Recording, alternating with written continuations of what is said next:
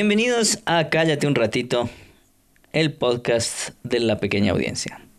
Eh, estoy ahora en otro podcast a la distancia porque seguimos en pandemia, así que esta vez está transmitiendo desde directo, desde directo desde Cuenca, mi amigo Eloy, que ya ha estado en el podcast. Hola Eloy.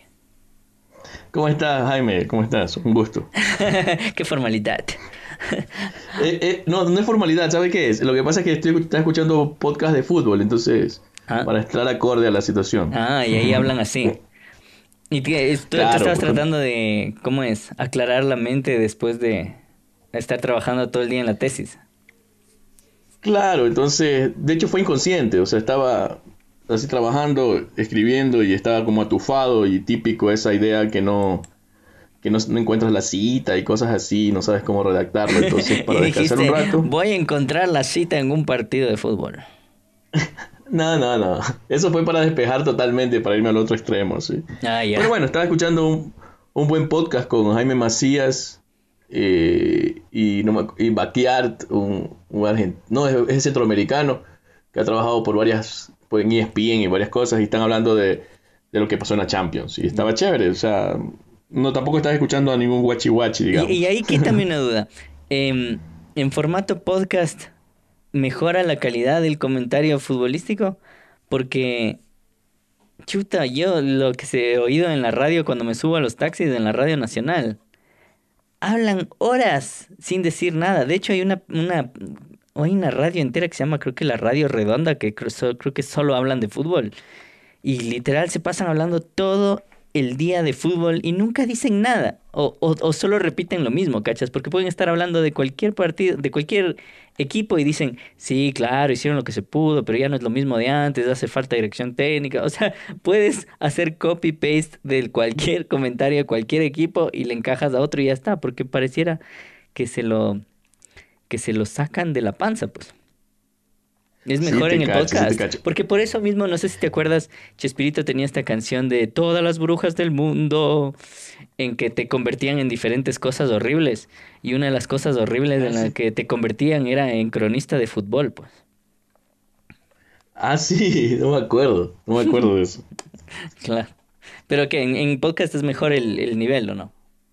O todo, o toda conversación de fútbol es, es inventada. Pero yo creo que tienes un prejuicio ahí tú con, con Chespirito y, y tú tienes, tienes un prejuicio. Chespirito. Porque hay buenos cronistas. Primera cosa en la que estoy de acuerdo con Chespirito, creo. A ver, pero cuéntame, Sí. entonces, estos podcasts son buenos, dices vos. Es mejor que escuchar la radio nacional en un taxi. Claro, pero también uno se las busca, ¿no? Porque, por ejemplo, no sé si has visto este Fox Sport Radio, 90 minutos, eso es un chiste también. Y a pesar que es en Argentina y que... Pero eso es un chiste, eso es cualquier cosa. Pero justo encontré a estos dos. Jaime, Jaime Macías es ecuatoriano y, y ahora trabaja para Bain Sport y, y está trabajando desde Miami. Bueno, también es... eh, tiene como... No sé, tiene de dónde... eh, fue piloto de karting, arquero de Melec. ¿Ves? Y es muy preparado. Y, habla, habla- eh, o sea, hace comentarios como muy acertados. Lo que no me gusta un poco de estos dos es que a veces hablan mucho del Real Madrid. Y son como, se nota que son hinchas del Real Madrid. Ah, como de ahí- a un equipo. Exacto. Pero de ahí, de ahí, de ahí no, de ahí son muy buenos. Y, y invitan gente. El otro día hicieron un especial, por ejemplo, no sé si te acuerdas, capaz que no, porque como no eres muy de, de seguir fútbol y cosas, de esta cadena que se llamaba PCN. Ya no, no me acuerdo. Pan American Sport Network, que era una cadena que compró todo, o sea, transmitía todo, Fórmula 1, tenis, Champions, Mundial, transmitía todo, todo, todo, todo. Copa Libertadores, todo, y, y tenían su sede en Miami. ¿Ya? Y, y bueno, y transmitían todo, y la gente decía, bueno, ¿qué pasa? ¿De dónde sacaron tanta plata de pronto? ¿No? Estuvo como cinco años transmitiendo, tenían los derechos de todo. ¿Ya? ¿Y qué ha sido? Y claro, y claro, y creo que había algo chueco ahí porque a los cinco años quebró totalmente la cosa. Ya, lavado. Y, o sea, algo así, algo así había ahí. Y entonces después de tener toda la tecnología y toda la cosa y todos los derechos, de pronto en cinco años, que es muy corto para una cadena televisiva, desapareció y tuvieron que abandonar las oficinas y no tenían nada. Hablemos de, de tu otra pasión de, de los últimos años. Si es que quieres, si es que no estás muy cansado. Podemos hablar de cine, pues, porque yo mm, en el podcast no he tenido con quién hablar de cine, aunque a mí no me gusta tanto hablar de cine, pero, pero nunca he tenido la oportunidad. No sé si quisieras, nos vamos por ese lado. Todo bien, hablemos de cine, de todo lo que tú quieras, de tus recuerdos infantiles, de tu primera película en un cine, de lo que quieras. Yo, la primera película, esa es una buena línea. El entrevistador se vuelve el entrevistado. Yo tengo un recuerdo borroso de haber visto una peli en cine por primera vez cuando estaba en México de chiquito. Entonces esto es en el kinder. Y no recuerdo mucho de la peli, excepto que era como miedosa. Era peli peli, digamos, no era, era actuada, no era de dibujos animados. Y tenía que ver con algún cristal mágico y salió en los ochentas. Y no es esta de Dark Crystal que tiene muñequitos y ni sé qué, que es famosa de Jim Henson, sino es alguna otra. Tendría que ponerme a investigar y capaz lo encuentro. Alguna peli que haya salido tipo en el 86 que 87 y, y que tenía que ver con algún tipo de cristal mágico. Y no me acuerdo nada más que eso. Y que tenía full partes miedosas y full cosas que yo no entendí. y era una de esas pelis clásicas que de chiquito se pasa preguntando como, ¿y quién es él? ¿Y quién es él? ¿Y qué pasa? ¿Y qué fue eso? ¿Y qué, qué, pasó? ¿Pero por qué? Así de haber sido terrible compañía. Encima que era un guagua bien curioso y preguntón. Haber sido terrible. Pero esa es de mis primeras pelis que recuerdo haber... La primera, la primera estoy seguro que recuerdo haber visto en el cine. ¿Tú? Yo eh, también era pelado y la primera peli que fui a ver era un domingo, ese man. Eh, y era matiné y fui a ver una live action de Messenger. Eh, eso vi, esa fue la primera. Y yo tenía que unos 5 ah. años, creo. Y, y una peli de Messenger que seguramente habrán hecho en los 70 ¿no? ¿Cómo, cómo? Que seguramente habrán hecho en los 70 de esa peli de Messenger, sino que recién llegaba a Ecuador, ¿no? Claro, claro, pero la busqué, o sea, recién también me hice esa pregunta y me puse a buscar porque no hay películas live action de, de Messenger, o sea, películas, películas, y luego encontré que había una miniserie y resulta que este que yo vi había sido como el segundo capítulo. ah, tú viste un capítulo de una miniserie de Messenger Z live action. Sí, y, y, nunca, nunca me expliqué por qué pasaron, e, o sea, en un cine de Quevedo pasar solo un capítulo de, un capítulo de, una serie y, nada más, y suelto así sin sentido. Ah, y de las otras cosas medio sin explicación. Era como, yo no sé a quién se le ocurrió, en Ecuador compraron en Teleamazonas, creo, una serie, no sé si te acuerdas, si llegaste a ver vos, que se llamaba Las Palmas July, que era una serie de, acción que parecía hecha, yo creería que en Taiwán. Puede haber sido Japón, pero yo creería que entre que Japón o Taiwán. Y pasaban aquí doblada y todo, y era un éxito entre mis amiguitos. Yo me enteré que existía ese programa porque empezaron a jugar en la, en la escuela a Las Palmas July y yo no sabía de qué hablaban. Y después me contaron y medio vi unos capítulos de los programas y claro, sí era súper interesante, o sea, para un guagua. Era súper interesante porque además, claro, era esta onda que no es, no es episódico, sino que había como un continuará, continuará, continuará. En cada episodio continuaban las cosas, pues entonces era una historia como telenovela, digamos. ¿Te acuerdas vos de las Palmas July? Era de estos que volaban. Sí, había uno, tenían unos poderes, eran unos como ninjas, como kung fu, pero tenían poderes tipo el Hadouken, ¿cachas? Me acuerdo que había un poder así que se llamaba el millón de Budas que era así uno de los poderes más fuertes. Se ponía a meditar el man y salían así full buditas de plasma. Así. Era algo, una serie así súper básica, ¿no? Que igual habrán filmado en los 70 ahora que lo pienso, ¿no? Pero ya voy a buscar y capaz ahí te paso el link. Los misterios de la sí, Sí, sí. Sí, sí lo vi, pero de chico, me acuerdo que vi un par de capítulos o un par de cosas y no sé en qué veo, creo que no pegó mucho. claro, yo, yo, yo me interesé porque empezaron a jugar ahí en, jugar en la escuela. Y si no, y después, clásico acá, seguramente solo ni siquiera pasaron todos los capítulos y ya dejaron de dar. Y ya chao, cachas. Que eso era, esa es una maldición con la que crecimos nosotros, cachas, que nos hicimos de haber hablado esto a otras veces. Que es como pasaban las series en desorden, se acababan, no se, a veces no se acababan. Me acuerdo que Ponte estaba enganchado con alguna cosa tipo Heidi, Ponte, porque me gustaba ese anime Heidi. Y, y claro, están en unas partes súper densas. Y, eh, y esto era un miércoles. Y el jueves pasaban el primer capítulo de la primera temporada de nuevo. ¿Cachas? Y como solo te cortaban la serie y te empezaban de cero otra vez. Y esto no lo hacían en Ecuador, lo hacían en México también. Entonces era horrible. O sea, los, los chamos de ahora no saben la suerte que tienen de tener en Netflix y poder mandarse toda una serie en el orden que es. Y encima poder averiguar en internet quiénes son los actores, cuál es la historia, de dónde vino. Uno vivía en el misterio, pues, de guagua, ¿sí o no? Sí, claro. Y, y aparte que en Quevedo, eh, tener Teleamazonas, no sé por qué siempre, bueno, siempre hubo problemas para que ver Teleamazonas. Tenías que ir a mover la antena, se iba la señal. Ah, Y cuando Teleamazonas tenía los par- era un desastre. Bueno, cuando yo vivía en, en mi infancia, vivía en una parte alta, no había problema, pero luego me mudé y eso era mover la antena. Y el que tenía el lujo de tener así como que se veía un poco mejor, cuando había partidos había que ir a la casa de él porque no había chance de ver en otro lado. Y también tienes que, en Quevedo también pasó algo, en Quevedo recién en el 98 lle- llegó la señal de Coavisa, cacha. Nada más, nada más. Te- TC, Gama TV y Teleamazonas así medio trucho. Y, Ah, ve. Y, y, y eso y marcó nada, a y- la, a la provincia Yokachov, porque Babahoyo se volvió famoso ahí con la peli El Cordero por las antenas, ¿no? Te- tú entras a Babahoyo y es montones de antenas encima de las casas y las casitas pobres y toda la cosa, ¿no? Claro, claro, pero estás hablando de crónicas, no de ratas. No, de crónica, sí, sí, yo solo dije Crónica. Cordero, yo no dije ningún título de película, dije Cordero.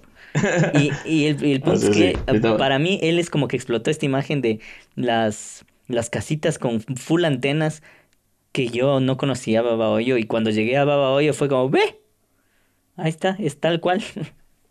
Porque entras, Claro, estás claro, entrando pero- y, y es como todo casas, antena, antena, antena, antena, antena. Sí, sí, de hecho fue una, o sea, eligió bien Babahoyo como, como locación, porque tiene todo, tiene el, para esa historia, tiene el, el cementerio, tiene estas casitas de caña, eh, incluso los miles de pájaros en los cables, eso Ujú. también pasa en Quevedo. Eh, yo creo que fue acertada la locación en ese caso. No sabría decirte porque no he visto la peli.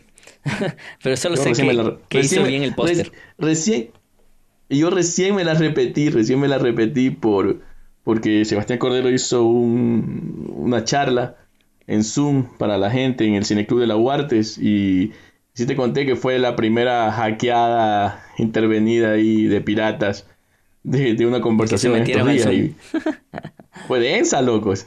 Yo, tres directores. Yo tengo mis tres directores que son, esa es mi delantera siempre. A ver, Claro que hay otros que, que están por ahí dando vueltas, pero para mí los tres directores son eh, Hitchcock, Scorsese y Billy Wilder. Esos son mis tres. ya.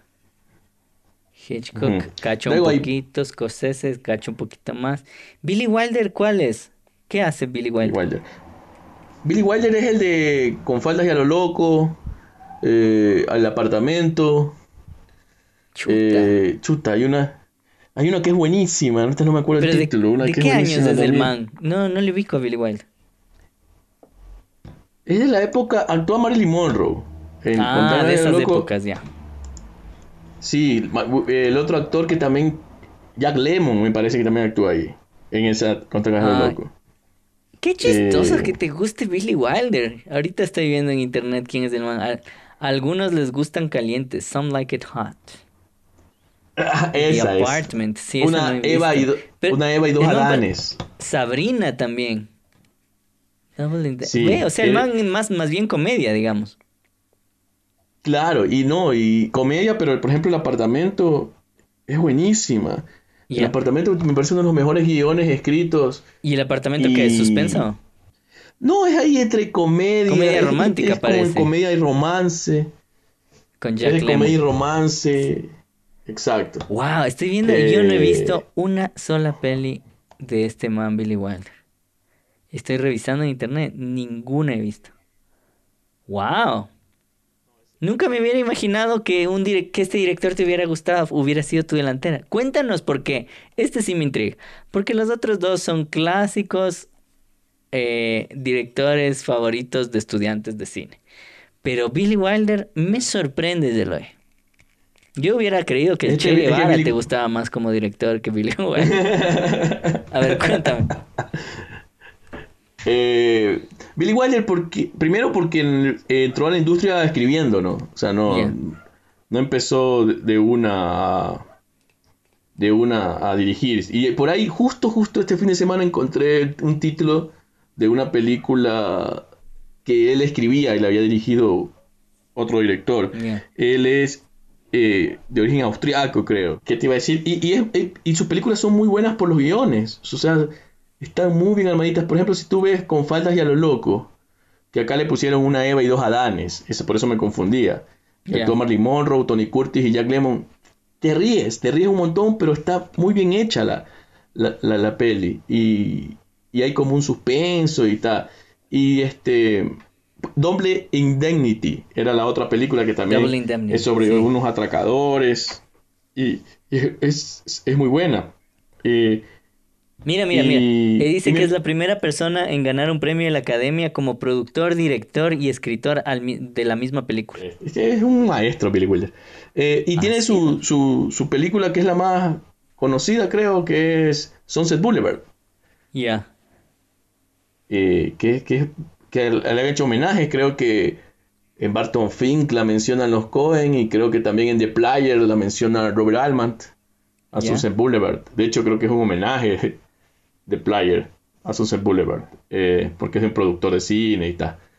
Y, y, es, con mi hermano siempre conversamos de Billy Wilder y es como, como que no le encontramos una mala película. Es de esos directores que tú dices, ya voy a ver esta, esta tiene que pifiar. No, todos sus guiones son muy bien trabajados, son bien hechos y yo creo que acá en las clases de cine, no sé por qué, eh, creo que vimos una escena y creo que fue justo de con faldas a lo loco para, analizar el guion. Ah, pero tú viste más las cosas por tu cuenta entonces.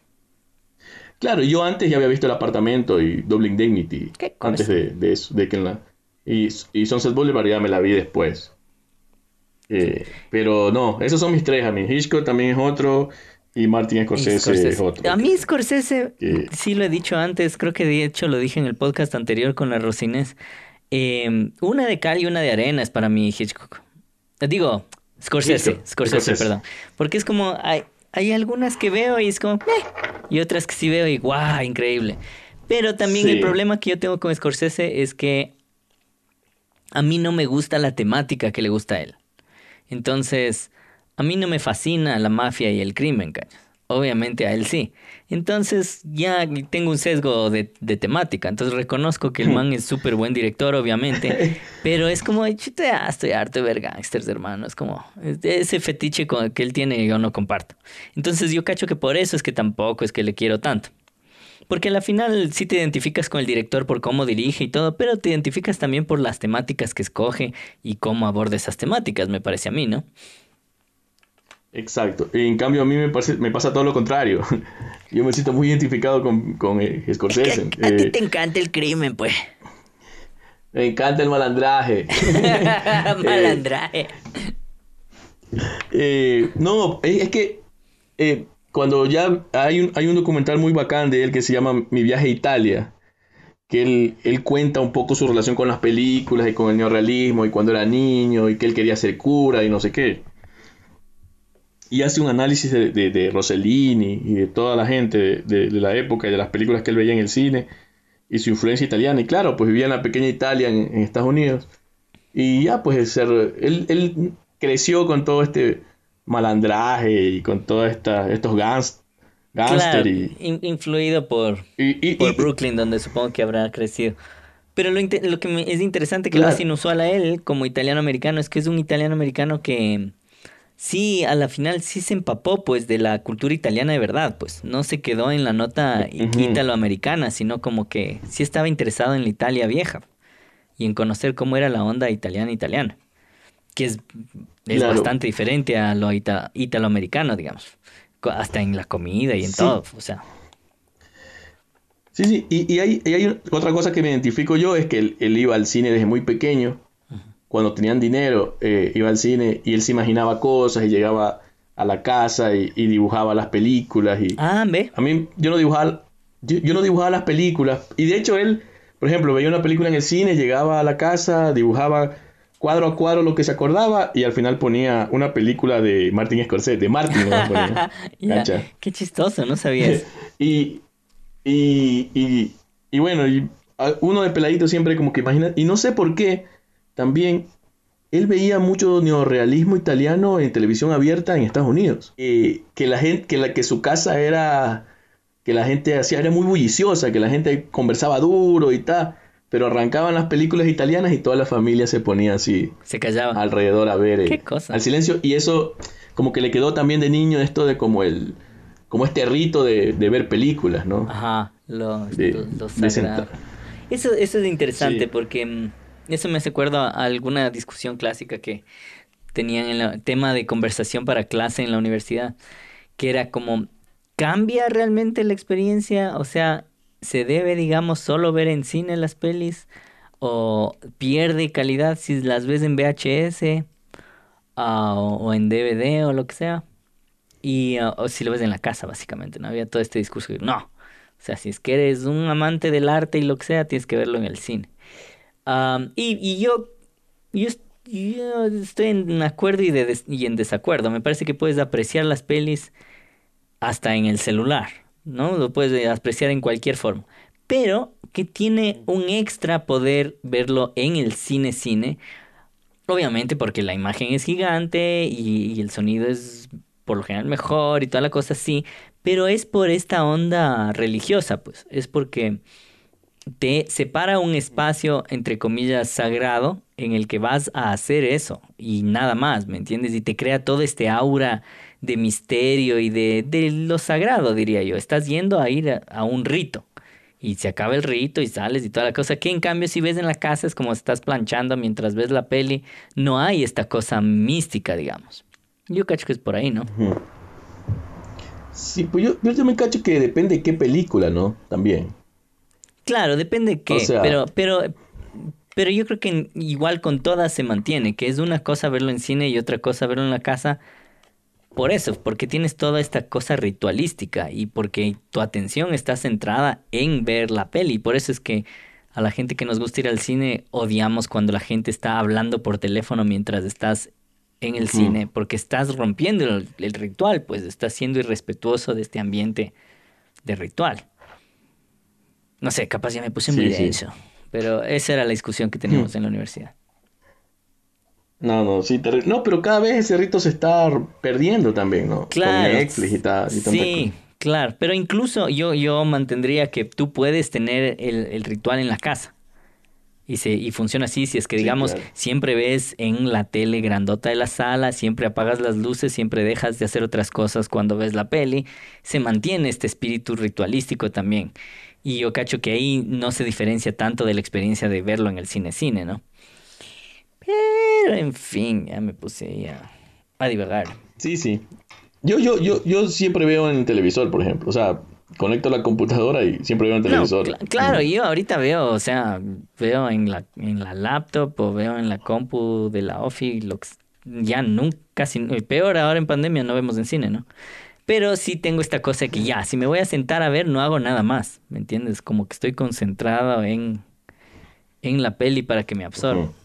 Bueno, yo, yo también hago eso, pero sí hay pelis que, que sí me doy licencias de, de chatear, pues. O sea, estoy viendo una serie X así media ligerita y si alguien me escribe contesto. Pero si estoy viendo, qué sé yo, una peli que quiero ver con muchas ganas, ya no. Claro, claro, sí es de eso. Es que ahora también hay tanto, tanto entretenimiento disponible y siempre ha habido como entretenimiento desechable, llamémosle. Pero ahora hay tanto que, que sí, obviamente sí hay cosas que ponemos solo para que sea ruido y no sentirnos solos. ¿Y cuál fue la última peli que viste en el cine antes de la pandemia? Ah, esa era una clásica pregunta que andaban haciendo en los podcasts gringos. no me acuerdo. no me acuerdo. Tendría que... Tendría que hacer memoria, ¿no?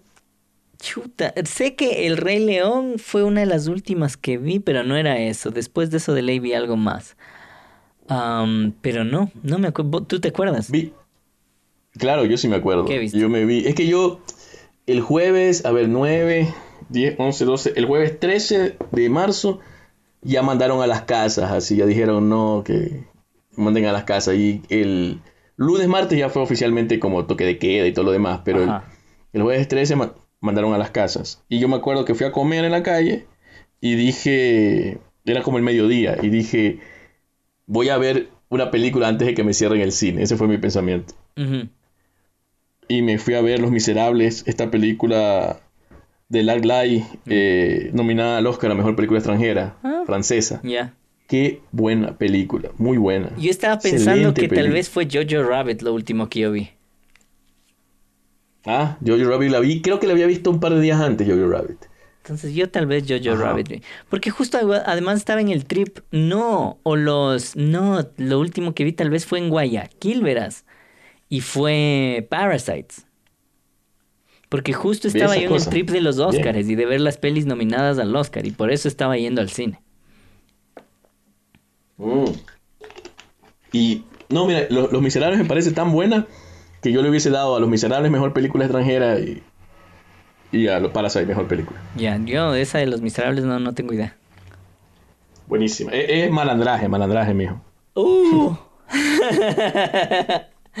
no es lo mío el malandraje. Hablando de malandraje, No, no, no, cuéntanos, cuéntanos, Eloy. ¿Dónde es que se comía la mejor hamburguesa de Guayaquil? No es la mejor, no es la mejor, pero había un cubano que preparaba una hamburguesa exquisita en la cárcel de Pascuales. En Pascuales, en la cárcel, en la penitenciaría del litoral. Y buenísima, muy buena. Siempre me fascina Muy que buen- Eloy se muy pegaba hamburguesa. hamburguesas de penitenciaría. y es uno de tus, No, tus oye, no, grandes bro. logros. y de hecho ya lo discutimos creo alguna vez en este podcast mismo, pero, pero quería mencionar.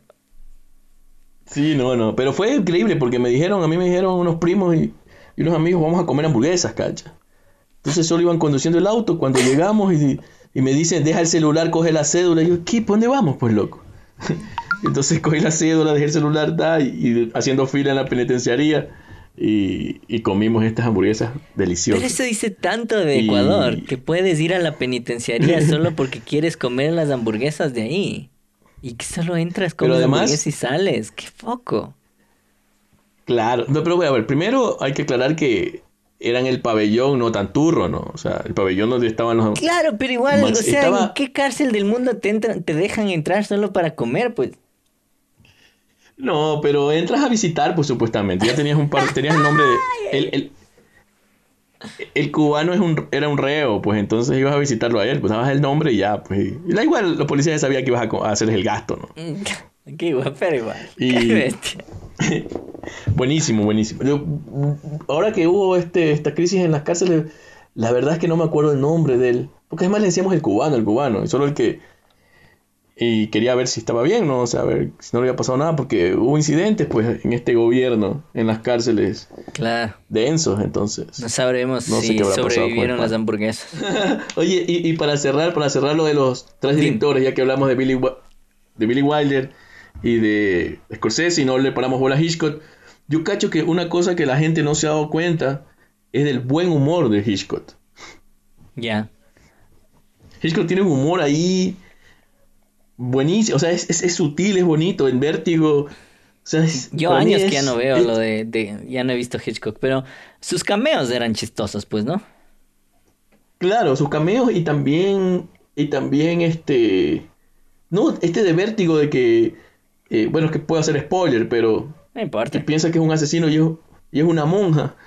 Es- eso es chistosazo, o sea, eso es como, qué hijo de madre, o sea, que esa salida así como una cosa cotidiana, así como muy bacán. y, y hubo una sé si- peli de Hitchcock sobre él. ¿Una qué? Hubo una peli sobre Hitchcock, ¿te acuerdas? Sí. ¿Quién No- actuaba no la he ahí? visto, y y que era buena. Anthony Hopkins. ¿Y era buena? Anthony Hopkins es. No he visto, no la he visto, la tengo Ah. ahí, eh, pero no he visto.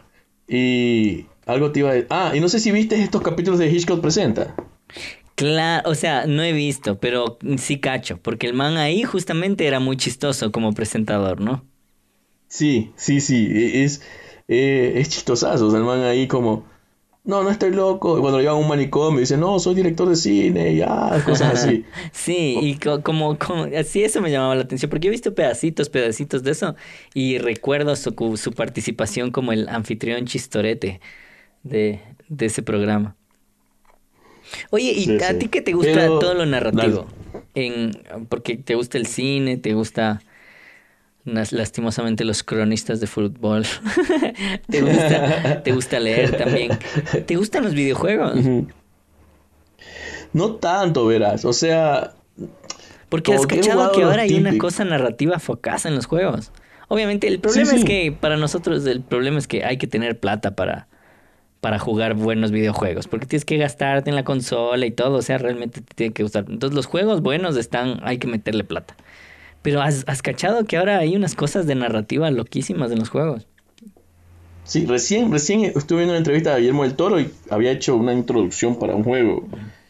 eh, increíble, sí, el o sea, la crítica decía que estaba buenísimo, que era una de suspenso, de terror, no me acuerdo el nombre del juego, pero pero que él estaba entre sus sueños, dijo incluso, esto de yo yo no, no soy muy amante de los juegos básicamente porque freno a mi yo ludópata. Yo soy muy obsesivo así. Sí, yo, yo también he tenido miedo, o sea, primero me ha detenido la plata, pero obviamente en otras cosas me he gastado más plata que en una consola de videojuegos, entonces sí podría habérmela comprado. Pero también era eso, es como que si me compro una consola de videojuegos me va a absorber demasiado. Siempre he pensado en eso. Sí, sí, sí. Y yo, bueno, mientras, mientras escucho eh, podcast, hoy escuché una entrevista que le hacen a Mujica y luego escuché esta de fútbol, me pongo a jugar, me pongo a jugar.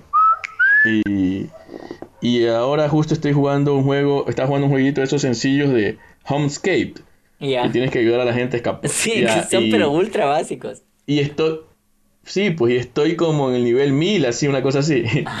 Y, y hoy, hecho el samaritano, hay, eh, te piden ayuda, pues que no pueden pasar el 40, el 35. Y me puse a jugar esos niveles fáciles, ayudándole a los panas. Qué chistoso. Claro, pero esos son juegos hiper básicos diseñados solo para la adicción y para pasar el tiempo. Pero yo te decía esto porque yo justo hoy me acabé de ver The Witcher, que es esta serie en Netflix, que es basada en un videojuego. Y el... ah, ya ni me acuerdo cómo es el orden. Creo que es como que...